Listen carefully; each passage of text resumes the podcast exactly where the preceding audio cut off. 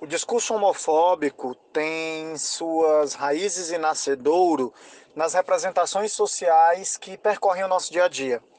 Falas como como pode ser gay ser tão bonito, que desperdício, que são tão correntes na nossa vida, são frases que a gente replica porque já ouviu na TV, porque já ouviu num grupo de WhatsApp da família e porque a vida inteira fomos incitados a pensar assim.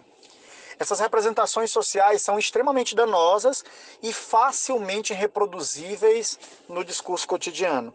Nem por isso deixam de ser tão perigosas. É necessário, então, que a cada vez que nós escutemos esse tipo de frase, a cada vez que a gente presencie esse tipo de prática discursiva, nós sejamos capazes de combatê-la. E a educação é uma das principais vias.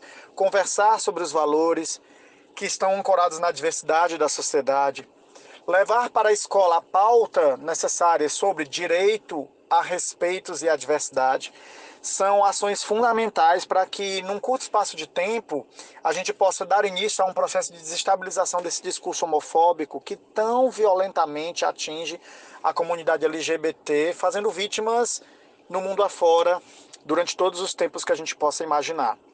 Aquela piada aparentemente inocente, aquele comentário aparentemente sem motivação homofóbica, pode sim ser um motivo de muita dor para quem escuta e compõe a comunidade LGBT.